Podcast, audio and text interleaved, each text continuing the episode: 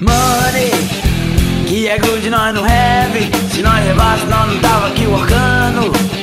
O nosso work é playar.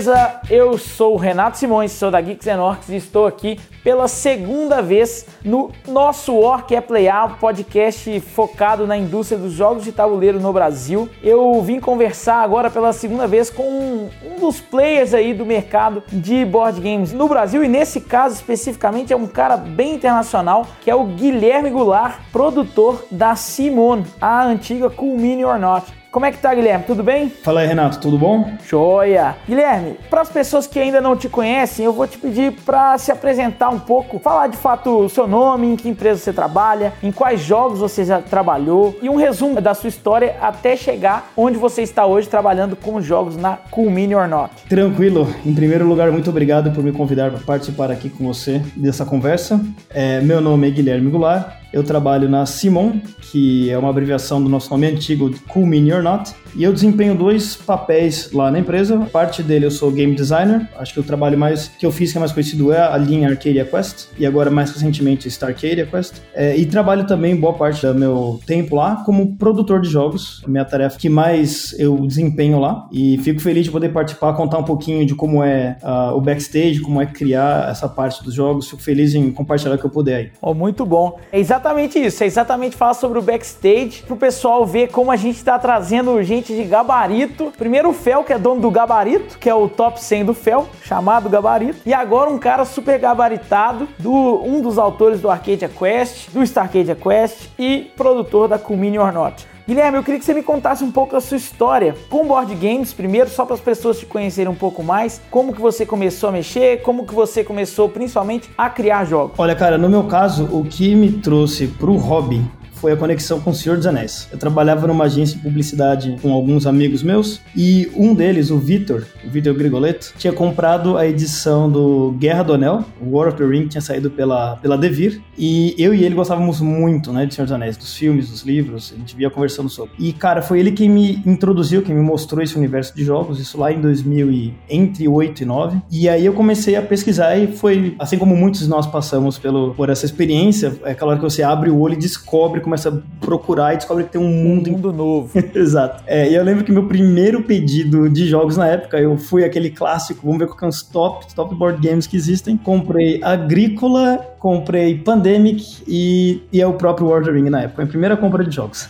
Pô, a Pandemic tinha acabado de sair, então você conheceu a série Pandemic logo no início, 2008. No comecinho. E eu lembro que o Agrícola era o top 1 do BGG na época, eu fui nele também. E, na verdade, eu dei uma... Acabei dando uma escolha, assim, eclética boa, mesmo sem saber, porque peguei um jogo é, competitivo europeu pesado, peguei um cooperativo que era o Pandemic, comecei a jogar em casa com amigos, e aí começou a expandir, né? Eu virei aquele cara que trazia pessoas para casa, evangelizava pessoas em jogos, mostrava o que, tinha de novo e comecei a me envolver por aí. A minha sorte, a minha história virou quando eu conheci o Davi, que virou a ser, vem a ser o meu chefe. Ele é italiano e aí ele estava começando a produzir jogos e procurando pessoas. A primeira pessoa que ele conectou foi o Thiago Aranha e o Aranha foi quem me envolveu numa oportunidade de jogos que depois veio a ser o Arcadia Quest. Então, é, eu estava ali, me envolvi, envolvido com, com comunidade, envolvido com jogos, mas é, foi um convite do Thiago e do Davi para vir trabalhar nesse projeto. E nesse caso do Arcadia, era legal porque o Davi tinha uma visão é, muito criativa, ou temática do que ele queria. Ele queria um jogo que tinha é, bandos de guerreiros, não apenas cada um controlando um. Ele queria trazer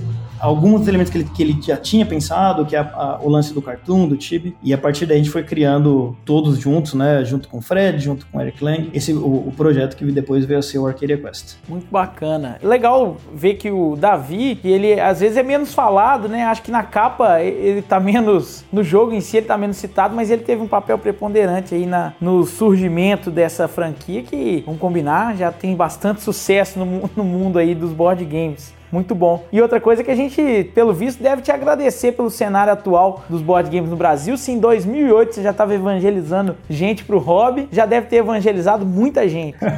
Olha, cara, tinha bastante gente que a gente marcava uns game days desde a época e às vezes era na minha casa, às vezes na casa de outros amigos. Sempre era um grande prazer, né? Trazer jogos e, e ver o pessoal descobrindo esse universo novo, cada um deles trazendo, né, exponencialmente trazendo mais amigos e trazendo essa parte do desse novo hobby pro para cá, né? Então foi muito legal. E eu me considero muito muito afortunado e nesse caso de ter encontrado essa oportunidade do Arcadia Quest, é, em, que o projeto encontrou sucesso, né? A chance era, era, era pequena, eu diria, de pessoas estão entrando ali e colocando nada mais do que a nossa paixão, nossa vontade de fazer um jogo engajador, divertido. E claro, como a gente vem da escola brasileira aí de design, de fazer um negócio que tenha bastante interação entre as pessoas, bastante take that no jogo.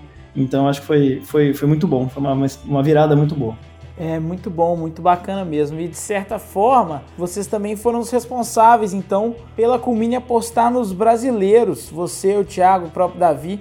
Vocês foram meio responsáveis, então, pela Culmine apostar tanto em brasileiros. Porque hoje tem muitos brasileiros trabalhando lá dentro. E você me falou que você acumula meio que duas funções da Culmine. Uma de produtor, que aí nós vamos conversar um pouco mais, e uma de designer. Eu vou antes trazer a conversa sobre o designer, porque aí a gente já conhece algumas coisas e depois a gente entra mais a fundo na função de produtor. Primeiro eu queria saber qual você gosta mais de desempenhar, game designer ou produtor, ou se realmente você não tem preferência, as duas são igualmente prazerosas e você realmente gosta de desempenhar as duas da mesma forma. Cara, eu vou te falar que poder alternar entre as duas é uma coisa que eu gosto muito. Elas são um trabalho de esferas bem diferentes, né? Uma cai muito mais pro lado da, da criação, de trazer ideias e pensar mecânicas e tentar ir pro lado da teoria de jogos, e o outro é muito mais a parte de produção, onde a participação é muito mais no produto, onde você está pensando como que desde a embalagem até regras, até componentes, a gente tenta comunicar uma experiência, criar algo único para uma mesa cheia de gente que vai abrir essa caixa e jogar. Então, eu gosto muito de poder alternar, de ter essa liberdade de desempenhar esses dois papéis, e eu acho que para mim também ajuda. Eu, eu, eu, eu pauto a minha semana alternando é, alguns dias, alguns blocos de horário fazendo uma tarefa fora outra, e isso, essa rotatividade também é uma coisa que me ajuda, me mantém sempre fresco algum ângulo que eu tô atacando. Essa questão de poder alternar, de fato, deve, na hora que você tá cansando um pouco de uma tarefa específica, de uma função, poder alternar deve, de fato, te dar uma descansada, uma aliviada boa. Né? É, cara, olha, eu particularmente gosto muito, tem muito a ver também como, acho que combina com a minha personalidade, meu jeito de ser, né? Eu gosto de, é, hora estar num projeto, muitas vezes quando ele já termina, eu já quero fazer uma outra coisa, então isso ajuda muito a, a, me manter sempre engajado. E seguindo um pouquinho mais no perfil designer do Guilherme Goulart, qual que seria o perfil que você se encaixaria como designer? Que tipo de jogo você gosta mais de trabalhar como designer? Ou não tem um tipo? Tudo depende mesmo de como vem as ideias ou como vem as demandas dentro da empresa. Olha, a minha predileção natural ao criar jogos, a minha, a minha intuição vai me levar sempre para a imersão do jogo. Como, como que os componentes dele, como que seja texto, sejam cartas, sejam dados, sejam mecânicas, como que os diversos aspectos do jogo comunicam uh, o tema dele, comunicam as decisões para os jogadores e como que isso faz a pessoa sentir uma experiência única dentro dele. É, acho que mais do que pensar em gêneros ou categorias, em falar competitivo ou cooperativo, ou jogos com mais mecânicas versus só que pareça mais um filme, né? Uhum. Cara, eu, eu tento pensar mais em como isso faz a pessoa, como que o jogo faz a pessoa se sentir. E também sempre outro ângulo que eu sempre considero são decisões interessantes, né? Acho que quando um jogo ele, ele falha em, em oferecer decisões interessantes para os jogadores, a experiência em si ela é fraca sem que as pessoas objetivamente saibam por quê. Saca? Quando acaba Entendi. a experiência fica meio aquele, hum, ou porque o jogo não deu decisões interessantes, é, ou porque as decisões eram, às vezes, opções à sua frente eram todas igualmente interessantes ou muito óbvias, e aí você não consegue realmente ter a sensação de experimentação. Tentei caminho A, teve outcome B, e aí, portanto, reforça o ciclo do jogador de tentar fazer coisas diferentes, atingir resultados diferentes. E mesmo que ele não consiga diagnosticar porque ele não gostou, ele acaba não se engajando muito naquela proposta ali. Exatamente. E olha, eu já trabalhei alguns jogos para Simone que eu não posso entrar em muitos detalhes porque a gente não anunciou, mas eu, bom, eu trabalhei, os foram publicados, né? Eu trabalhei na série Arcadia Quest, nesta Arcadia Quest, Estou trabalhando agora com o Eric com o Fel no Trudvan Legends, foi um Kickstarter do meio do ano passado. É, e tem mais alguns outros projetos com a Comini que não foram anunciados. E nenhum deles é muito repetitivo no seu gênero, né? O Trudvan é um jogo bastante diferente do arcade, né? é um jogo cooperativo, ele é um jogo onde storytelling é, toma completamente o foco do jogo e também a maneira como o jogo se lembra das suas decisões. Acho que um dos ângulos principais do Trudvan é justamente esse. Como fazer o jogo lembrar do que você fez, deixar marcas persistentes e isso ser relevante para o jogo. É, é, o nosso grande foco ali. É, é um convite à experimentação. As pessoas são é, apresentadas com decisões moralmente, com opções que você não é nenhuma, obviamente, preto no branco, certo? Uhum. E aí, dependendo do que o grupo de pessoas vai fazer, você cai para um resultado e interagir com isso e fazer isso é, N vezes e fazer ramificações das suas decisões é um dos ângulos importantes.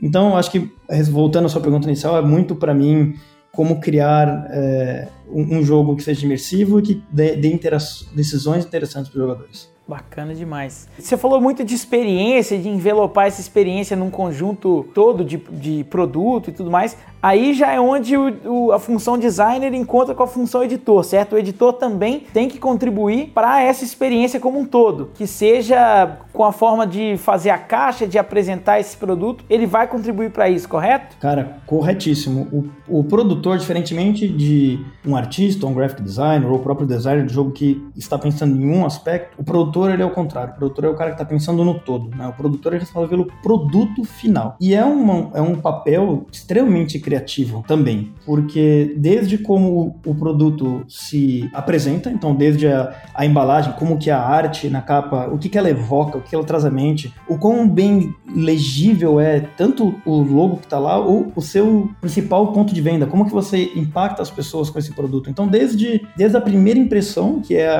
quando o jogo está lá na, na estante é, sozinho e tendo que se vender, até todos os, até dirigir todo o componente está lá dentro. Né? Então conectar-se com artistas, conectar-se com design gráfico, conectar-se com as pessoas que escrevem texto que vai lá dentro, coordenar para que as regras sejam claras, intuitivas, Uh, no nosso caso, na casa da Comini, a gente também é conhecido por fazer uma produção plástica primorosa. Então, entrar em contato com os, com os escultores, pegar desde a época, né, desde o comecinho lá das esculturas, como que elas se relacionam com a arte, conduzir esse produto, ou melhor, né, esses componentes, até a sua produção em massa, os diversas é, amostras que recebem. Então, tem todo um trabalho muito técnico e ele é muito volumoso, né, porque são cada componente ele, ele representa todo uma, uma conjunto de tarefas e é o cara que está como maestro regindo tudo isso. Né? O produtor, o papel dele é justamente é, não olhar uma coisa específica, mas coordenar o todo. E o comprometimento dele é o produto. Uhum. Então, se o produto final funciona né, na, na, prateleira, se a pessoa consegue, ao, ao ver ele na prateleira, se anima, se engaja, compra ele, abre, lê, consegue entender, ensina para as pessoas e tem sabe, orgulho de ver aquele jogo montado na mesa, então o produto funcionou. Né? Então as partes que trabalharam nela foram bem coordenadas, cada um desempenhou bem esse trabalho e o produtor conseguiu reger a obra bem. Muito bem. Você usou a analogia do maestro, eu acho ela bem, bem perfeita mesmo, porque é uma analogia mais de uma sinfonia em sintonia perfeita, coordenando tudo, cada movimento, cada, cada acorde. Você citou algumas, mas vou puxar de novo. Eu queria que você citasse essas áreas todas que o produtor é responsável responsável por coordenar o design gráfico, o artista, o game designer, que mais? Então, a própria parte da arte ela já tem algumas variações, né? Por exemplo, se, se o jogo precisa de muito comum precisa de personagens, geralmente vai a partir de um ilustrador, um artista conceitual que vá muito bem nisso, né? Então você vai desenhar sejam heróis ou monstros, sejam os protagonistas e antagonistas que tem no seu jogo. Alguns outros jogos precisam, é, também é muito comum a gente usar arte de mapas, né? Uhum. Geralmente são outros artistas que fazem isso, são artistas que têm uma veia muito mais de, de uma visão geográfica mesmo, né? De conseguir uhum. É, e criativamente construir mapas, regiões que pareçam críveis, que pareçam interessantes de se instalar, né? Você tem que olhar um mapa e dar vontade de estar naquele mundo, dar vontade de se aventurar, passar, cruzar a montanha, descer naquele lago e, estar tá ali, né? É a cartografia 3.0. Exatamente. Tem artistas que fazem esse tipo de trabalho. O design gráfico é, é diferente, né? O design gráfico é no sentido de que, em vez de ilustrações, ele vai coordenar todo o projeto gráfico do jogo, então, desde toda a tipografia do jogo até todos os elementos visuais, sejam ícones, sejam os elementos que unem, né? Sejam background, texturas, bordas. Também é um trabalho que tem que ser trazido e coordenado muito de perto. A gente falou um pouquinho de escritor, né? Cada vez mais é comum os jogos terem um componente de pelo menos de narrativa, não necessariamente no jogo, mas pelo menos pelo menos um lore, né? Exato, né? Algo que te situe no jogo, então é bem comum também trazer essa parte para dentro de um produto. Existe também a parte de, de confecção do manual do jogo, então isso é um trabalho é, é, um trabalho diferente porque ele é, tem que ser muito mais didático, intuitivo. Você tem que ser um ponto entre ser sucinto, porém também explorar bem as mecânicas do jogo. Então é, é um trabalho bem diferente, é uma escritura técnica diferente para isso. É, ainda na parte de escrever, de, de, de, writing, tem também toda a parte de preparação de material de marketing para um produto, né? Então, geralmente a gente escreve textos, artigos, entrevistas, prepara uma série de, de materiais para poder acompanhar o lançamento e criar, uma, criar um hype, né? Criar toda uma antecipação ali para o produto. Como a gente falou um pouquinho, né? Então, se o jogo tem peças plásticas, é, tem que se lidar com a parte de criar essas peças plásticas, seja um escultor, Uh, às vezes, dependendo da complexidade, né? Então, se for figuras, miniaturas, monstros, é um escultor mesmo, e aí pode ser que a escultura seja de é, meio tradicional, ou seja, argila, clay, que é uhum. né, esculpida à mão, ou pode Sim. ter é, escultura 3D, né, um trabalho digital. Tem trabalho dos engenheiros, né, pessoal que pega os, toda peça que é esculpida e prepara ela para uma produção, então vê se o tamanho das peças é grande o suficiente, se todos os, uh, os cortes são possíveis para que entrem numa chapa de ferro onde vai entrar um plástico derretido lá dentro, né? Então, uhum. tem toda essa parte. Uh, tem a coordenação da parte da própria manufatura, né? Seja na China ou seja em países diferentes. Hoje tem, tem é claro que a maior parte da manufatura ainda é concentrada na China. É, tem algumas outras opções de fábricas em outros lugares, é, inclusive no Brasil tem algumas, nos Estados Unidos tem algumas, na Europa tem algumas. É, então tem, tem toda a parte de coordenação disso e depois a parte de logística. É, essa é só, assim, num snapshot rápido,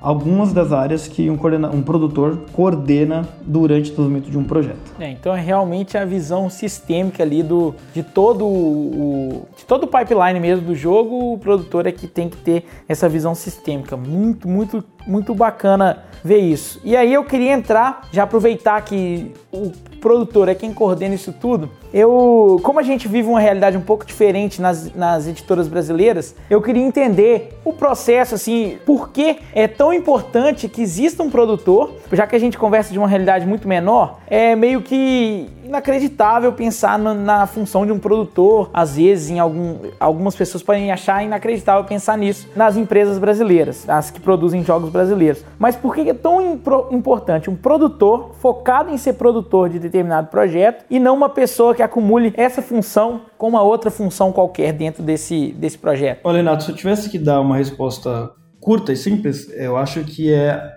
a centralização de informação de um produtor permite que um projeto tenha decisões informadas de uma ponta a outra, do começo ao fim. Por quê? É, eu trabalhei já em alguns ambientes onde era pequeno o suficiente que não precisava de um produtor, ou seja, era meio que como batata quente, né? O designer começa, ele termina a parte dele, ele mesmo encaminha para a próxima parte, seja para um development, né, para um playtest. Ele termina, ele vai passar para o graphic design e aí basicamente o projeto ele vai passando de departamento em departamento, como se fosse uma cascata até chegar no final. Quando se tem uma, uma estrutura enxuta de trabalho, até é possível. O problema disso é, como eu falei, né, a descentralização dessa, dessa informação torna difícil ter decisões informadas. Então, basicamente, quando chega a pessoa, ela começa a ver a parte dela, ela passa adiante, a próxima pessoa que pega no processo, seja, por exemplo, o graphic designer recebe uns arquivos do, do, do developer. Ele não tem o contexto inteiro do, do projeto. Então, ele pode pegar e começar a fazer arquivos, caixa, carta, mas a sutileza pode passar muito facilmente, né? O porquê que esse dashboard foi feito assim. E ninguém se questionou, ninguém sentou, perguntou, por que que essa informação tá aqui não ali? E isso, isso cada vez que ele é passado de, de etapa para etapa, isso fica exponencial, né? Vai aumentando. Então, o graphic designer vai passar para o próximo, o ilustrador vai começar a preparar a sessão. E pela falta de uma coordenação geral, alguém que vê o todo e que orienta esse processo, cada um faz o que melhor entende, e aí na junção, depois faz uma salada ali, junto que dá e vamos nessa. E principalmente na, na nossa experiência, nossa história,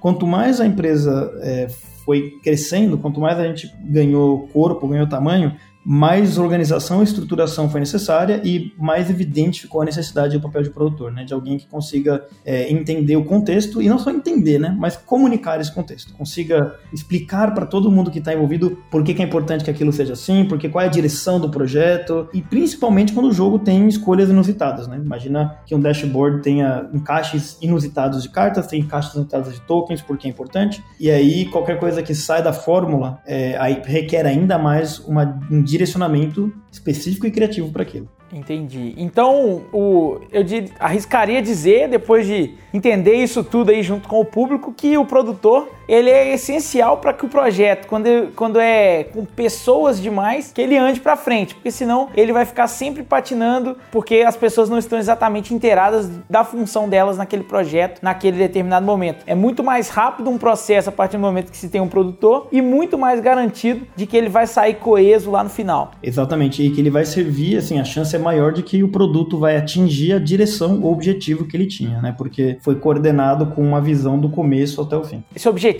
que o produto tinha, ele é definido pelo próprio produtor lá no início do projeto ou ele é definido por terceiros? Olha, Renato, na minha experiência, as decisões, os objetivos, as decisões macro que tem num projeto são tomadas pela área executiva da empresa. Então, dando um exemplo, é, geralmente é o diretor de game design, o diretor criativo e geralmente diretor de vendas e ou marketing, né? Então, junto com a presença do produtor. Então, geralmente o que a gente faz é comum fazer um kick-off meeting ou um brief meeting, né? Então, basicamente você elenca qual é a audiência, né? Qual que é o que tipo de, de, de audiência esse produto quer atingir. É crianças, adolescentes, adultos, são core gamers, né? Gente que quer uma experiência profunda, ou é um jogo casual, um jogo para família. Geralmente aí também a gente coloca algumas algumas notas artísticas que você quer alcançar, que tipo de, de estética o produto quer ter e uma razão dele ser, né? Sempre tem que ter ali um, um pitch, mesmo que curto, pode ser uma frase, do porquê que esse produto deve existir. É, se eu tivesse num elevador, a gente fala que é o elevator pitch. Se eu tivesse num elevador com você ali entre um andar e outro, eu tenho uma frase para te falar por que é legal desse jogo. Então, geralmente a gente começa daí, né? A gente começa de uma visão do produto. Essa visão, ela, na minha experiência, quanto mais comprados ou quanto mais concordado estiver entre as áreas principais, entre os principais tomadores de decisão, melhor, porque aí essa decisão ela é, ela dá-se sequência a ela ou ela serve de referencial durante o projeto inteiro. Bom, muito legal saber. A gente aqui também internamente a gente sempre tem um direcionamento inicial que é o que guia ali até o final do, do processo, senão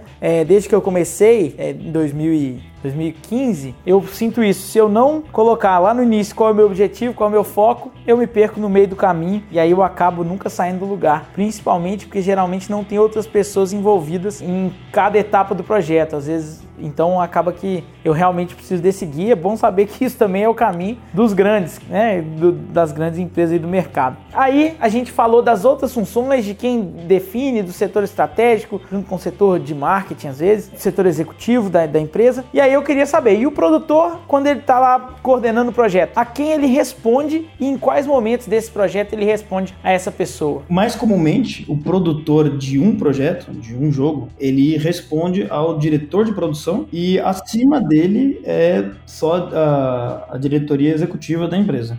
Porque Entendi. o produtor, basicamente, como ele é a pessoa que coordena a, as diversas etapas, ele é quem tem que ter sempre a, o entendimento e o status de onde está o projeto em suas diversas frontes, é, e é ele quem, quem reporta isso também ladeira acima, certo? Uhum. Porém, isso não quer dizer que essa responsabilidade deve transformar alguém num tirano, porque isso não funciona tão bem tão pouco, né? É, organizações de pessoas, ainda mais pessoas que trabalham no meio criativo, requerem muita parceria.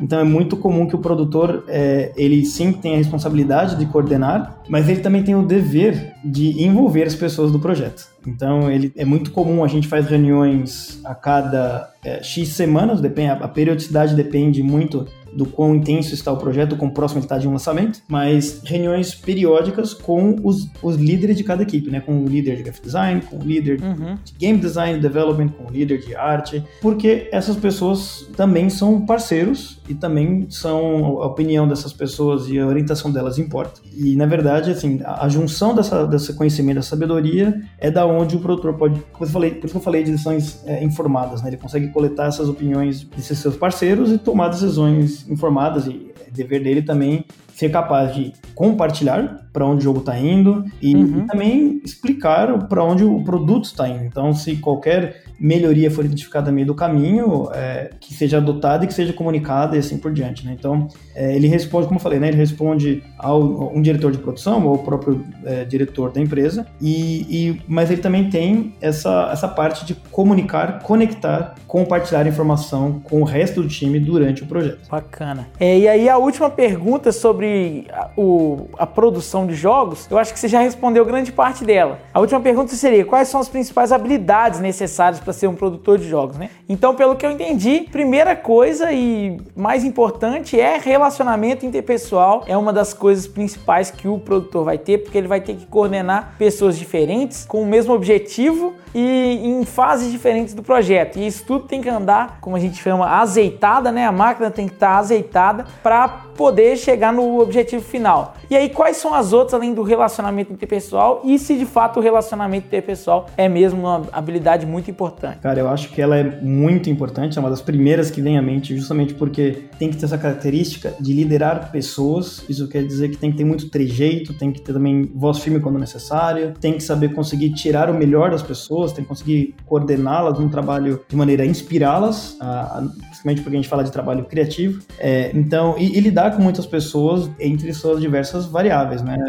seja na função que elas exercem ou nas personalidades que elas têm. Então, essa, essa ponto que você levantou realmente é muito importante de, de comunicação interpessoal. É, a segunda, eu diria que é organização. É, eu sei que, obviamente, cada pessoa, no seu próprio modo, se considera organizada, mas quando a gente fala de organização de um nível de empresa e de companhia, é, isso é um, é um ponto absolutamente importante, porque é, quando você se lida com um volume grande de, de materiais, de arquivos, é, principalmente com muitos projetos e muitas pessoas, é muito fácil é, a falta de organização atrapalhar muito o processo. Né? Então, é, arquivos que não estão devidamente organizados, devidamente nomeados, devidamente é, controlados com versão. Se, se, uma, se uma pessoa quer ser produtora, tem que conseguir saber organizar muito bem o projeto para pessoas, tem que saber capaz de organizar também nesse sentido de maneira que seja intuitiva para as pessoas encontrarem o que elas estão procurando, sem precisar até mesmo ficar é, conversando umas com as outras, né? É, como um terceiro ponto, eu diria que a própria gestão do projeto é essencial. Então é importante estudar as ferramentas que existem para fazer uma boa gestão. Pode ser desde é, controle de projetos, tem gente que faz com planilhas de Excel, tem gente que usa controles de Gantt no gráfico de Gantt no próprio project, pode ser algo mais orientado a agile, você pode fazer fechando sprints, você pode trazer Kanban. Eu particularmente uso mais Kanban e uso ferramentas Kanban para isso. Então assim, é importante você conseguir, com tudo isso que eu quero dizer, você conseguir traquear tarefas, né? Então, dependendo uhum. de tarefas, é, responsáveis pelas tarefas, quando eles têm que entregar, como e como que isso afeta a, a, cadeia de tarefas do projeto. Então, trazer isso, de conseguir controlar o projeto é importantíssimo, principalmente se você trabalha com múltiplos projetos ao mesmo tempo. É importante ser capaz de avaliar riscos, capaz de avaliar as consequências, é capaz de trazer soluções e isso sempre num ambiente muito ágil, né? De muita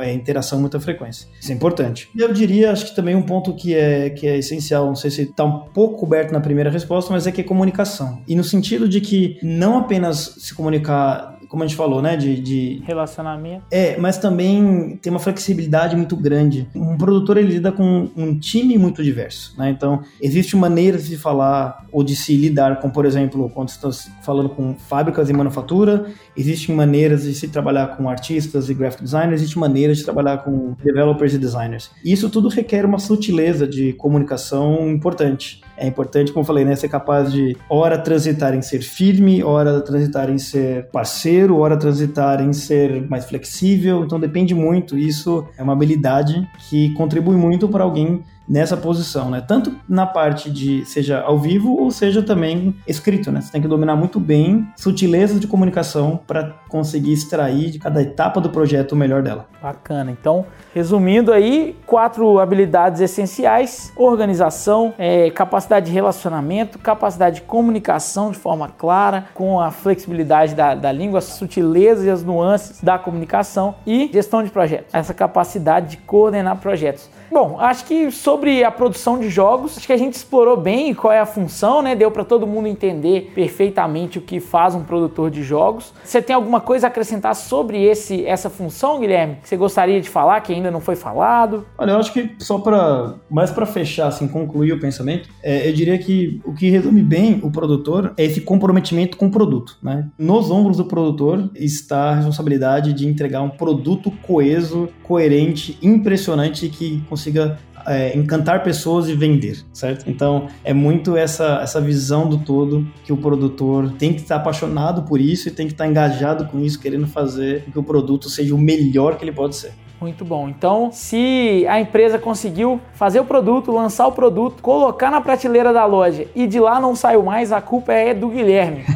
a culpa é do produtor. É mais ou menos por aí. Olha, pelo menos uma mãozinha boa do produtor tem, porque também todo o time trabalhou nisso, né? A arte, a, o design, development, tudo, né? Então, é a soma de todo o trabalho. Mas pelo menos uma mãozinha do produtor para coordenar todo esse esforço tem. Então, beleza. E aí, para fechar, fazer o nosso encerramento aqui desse segundo episódio do nosso Work é Playar. É, o podcast sobre a indústria de jogos de tabuleiro no Brasil. No Brasil, assim, né? Porque na verdade, quando a gente está falando com a Simone, a gente está falando com, da indústria no mundo. Mas como são brasileiros, e aí eu tô chamando de no Brasil, mas a gente está entendendo como funcionam os backstages, inclusive mundiais, de uma empresa grande de capital aberto que tem que mostrar os os resultados para os investidores e é isso aí. Para fechar, eu queria agora falar com o Guilherme jogador. O que que você gosta de jogar? O que que você mais joga hoje em dia, depois de ter começado de uma forma bem diversa, né, que você falou, começou com Guerra do Anel, Pandemic e Agrícola. São três jogos completamente diferentes. É, hoje em dia, para que lado você enveredou ou você não enveredou para lado nenhum, joga de tudo ainda? Olha, cara, é, de uma maneira curiosa, essa essa minha maneira de entrar no hobby de forma eclética, por acidente, eu acho que mantém ainda muito como eu sou hoje. Eu jogo de tudo. Tenho na minha coleção desde euro pesados até jogos casuais, jogos ametrechas, eu passo de, por tudo um pouco. São muito baseados também no meu momento da minha vida. Meu filho tem seis anos, tá começando a jogar comigo, com minha esposa. Então a gente tem pego jogos que é, dá para jogar com crianças é, de seis ou mais e, e, isso é muito, é, muito acontece muito no ambiente casa, né? Então, eu tenho jogado muito Zombie Kids com ele, não sei se você conhece. Muito bom, hein? Muito bom. Eu tô fazendo a campanha do Zombie Kids, mas eu não tenho filho não, tô fazendo eu mesmo. Tô achando bem legal.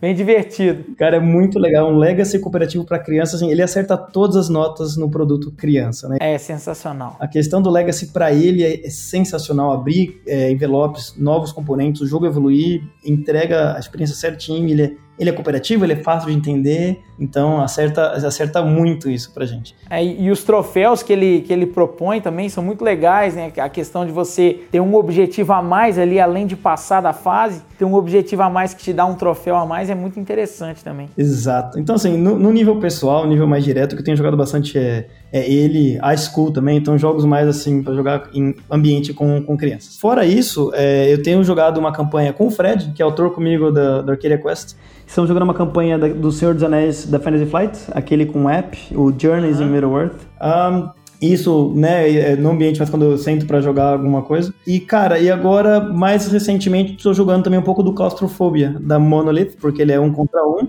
Então é muito fácil achar apenas mais uma pessoa para jogar comigo. Ele é um jogo que ele é rápido, apesar de ser uma caixa enorme, cheia de comandos, ele é bem rápido e ele é descompromissado, né? Você não precisa de uma campanha, você não precisa carregar nada de uma para outra. Então você é, consegue jogar cenários rápidos, é uma coisa é uma coisa gostosa de entrar e jogar. Muito bom. Isso é o que você está jogando atualmente e o que hoje você consideraria o melhor jogo que você já jogou ou então, se você não tiver assim bem bem ranqueado o melhor, o que mais te impactou em termos de experiência, ou seja, porque você realmente se enveredou pro lado dos jogos de tabuleiro, ou porque você falou assim, é com isso que eu quero trabalhar o resto da minha vida, depois dessa experiência. Qual jogo se destaca mais? Eu acho que eu posso listar os dois. Eu falei um pouquinho deles porque estava na, na, minha primeira compra. Os jogos que mais me marcaram é, e que eu também certamente mais joguei, tenho mais partidas logadas, são o Agrícola e o Pandemic. Eles foram os que abriram meus olhos para o mundo dos jogos. Então, é aquele momento onde você sai do banco imobiliário e do, do, do War e fala assim: como assim? O que, que é isso? Então, começa a jogar e jogando. Eu comecei o Agrícola lá na versão, né, na versão família, mais simplesinha, e comecei a gostar muito do jogo. Comecei a jogar as versões mais completas dele, com todas as cartas, todos os decks. E ele pautou muito a minha experiência de jogos. Inclusive, Worker Placement virou um negócio muito querido para mim até hoje por causa disso. E o outro lado, igualmente, o Pandemic, né? Que também era outra proposta completamente diferente do que eu, do que eu tinha jogado. Um jogo que joga-se todo mundo contra o jogo. E aí, naquela. Eu, se você reconhece a história do Matt Lee Cockness criando o. Pandemic ele fala que ele criou a primeira mecânica dos decks de cartas que você é, das infecções, né? Que você revela cartas, em certo momento volta pro topo, sai de novo. E a partir daí que ele veio, veio criando o jogo, tipo, o que, que podia ser isso. E esse negócio de a gente ficar. É, é, aquela partida que eu jogava, acabava, perdia, não, vamos de novo. É possível que a gente perdeu, vamos de novo. E era aquela sequência de, de partidas uma atrás da outra. E esses jogos certamente carregam, né? Eu trago memórias e muitas partidas deles. eles foram a, meu, a minha entrada e acho que carrega mais peso para mim são os dois. Eu tenho as minhas cópias que eu comprei lá na época, né, amo Até elas, hoje. muito elas. E, bom, e acho que também se for mencionar jogo memorável para mim também, muito dessa época do comecinho lá, 2009, eu jogava muito Shadows over Camelot. Ele é, é um jogo extremamente engraçado. eu não, não jogo mais hoje tanto, é, mas ele, ele teve alguns momentos muito memoráveis também desses Ele marcou uma época. Putz, demais, né, cara? E eu, eu lembro de ainda de, de viradas, assim, né? De, de sessões que a gente jogava e tinha certeza que tal fulano era o traidor e claramente não era. Eles são muito, muito bons. Então entregou. Hoje eu acho que tem muitos jogos que fazem é, essa experiência de maneiras mais modernas, mas, mas ele tem. Ele, ele mora no meu coração também por conta disso. Muito bom. Bom, é, eu queria finalizar te agradecendo, Guilherme, por ter disponibilizado seu tempo. As pessoas não sabem, mas agora são exatamente meia-noite e 53 de uma quarta-feira, então não é não é para qualquer um ficar acordado gravando, falando sobre jogos de tabuleiro, tem que gostar muito. É, eu queria te agradecer muito pela participação, agradecer a Culmini por ter te liberado. Tô parecendo aquelas televisões, né? Falando sobre agradecer a Globo que liberou, não sei quem, mas agradecer a Culmini que te liberou para participar aqui do podcast e desejar aí um 2020 com muitos projetos de sucesso para você e para Simone e que os jogos de tabuleiro continuem crescendo no mundo inteiro e principalmente no Brasil. Cara, eu que agradeço. Muito obrigado pelo convite e pelo, pela oportunidade de poder conversar um pouquinho com você e com o pessoal que nos ouve. Fico feliz de poder trazer é, o meu ponto de vista, trazer um pouco dessa informação para o pessoal. Desejo a você igualmente um 2020 muito bom, de muitas jogatinas, muitos jogos legais publicados para você, para Geeks and Orcs. E, cara, fico à disposição, querendo conversar novamente, só me chamar. Beleza, muito obrigado, Guilherme. É isso aí, valeu pessoal e até o próximo nosso Orc é Playar. Um abraço.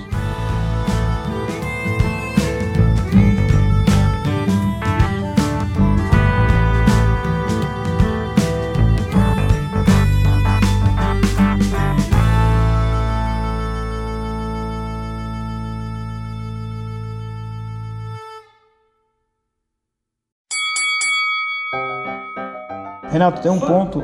Oh, desculpa. desculpa. Eu te falo, olha só, escuta só, tá vendo? Aqui na minha rua, não sei se você consegue ouvir, passa o ônibus aqui na frente. Então, se você ouvir, quiser pausar, só voltar e retomar para depois editar, fica à vontade, tá? Tá, beleza. Mas assim, eu pelo menos não ouvi nada. Eu sou meio surdo, então isso pode ter alguma influência. Eu não ouvi nada não, então tá tranquilo. Então, o que a gente vê é que conforme e também principalmente na nossa essa você ouviu, né? Olha, na, na minha experiência, ela é. Vou repetir por causa do barulho, tá? Eu tenho na minha coleção jogos desde euro pesados. Olha.